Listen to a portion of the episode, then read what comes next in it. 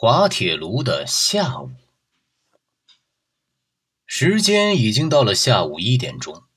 拿破仑的四次进攻虽然被击退下来，但威灵顿主阵地的防线显然也出现了空隙。拿破仑正准备发起一次决定性的攻击，他加强了对英军阵地的炮击。在炮火的硝烟像屏幕似的挡住了山头以前，拿破仑向战场最后看了一遍。这时，他发现东北方向有一股黑黢黢的人群迎面奔来，像是从树林里窜出来的一支新的部队。所有的望远镜都立刻对准着这个方向。难道是格鲁希大胆的违背命令，奇迹般的及时赶到了？可是不，一个带上来的俘虏报告说，这是布吕歇尔将军的前卫部队，是普鲁士军队。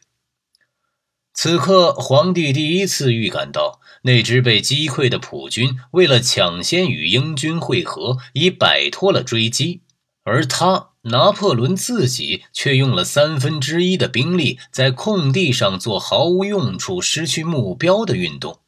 他立即给格鲁希写了一封信，命令他不惜一切代价赶紧与自己靠拢，并阻止普军向威灵顿的战场集结。与此同时，内伊元帅又接到了进攻的命令，必须在普军到达以前歼灭威灵顿部队。获胜的机会突然之间大大减少了。此时此刻，不管下多大的赌注，都不能算是冒险。整个下午，向威灵顿的高地发起了一次又一次的冲锋，战斗一次比一次残酷，投入的步兵一次比一次多。他们几次冲进被炮弹炸毁的村庄，又几次被击退出来。随后又擎着飘扬的旗帜，向着已被击散的方阵蜂拥而上。但是威灵顿依旧岿然不动，而格鲁希那边却始终没有消息来。当拿破仑看到普军的前卫正在渐渐逼近时，他心神不安地喃喃低语：“格鲁希在哪里？他究竟待在什么地方呢？”他手下的指挥官们也都变得急不可耐。内伊元帅已决定把全部队伍都拉上去，决一死战。他是那样的鲁莽勇敢，而格鲁希又是那样的优柔寡断。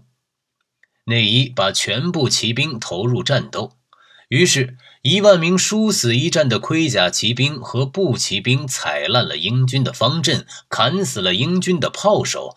冲破了英军的最初几道防线。虽然他们自己再次被迫撤退，但英军的战斗力已濒于殆尽。山头上像孤桶似的严密防线开始松散了。当受到重大伤亡的法军骑兵被炮火击退下来时，拿破仑的最后预备队——老禁卫军正步履艰难地向山头进攻。欧洲的命运全系在能否攻占这一山头上。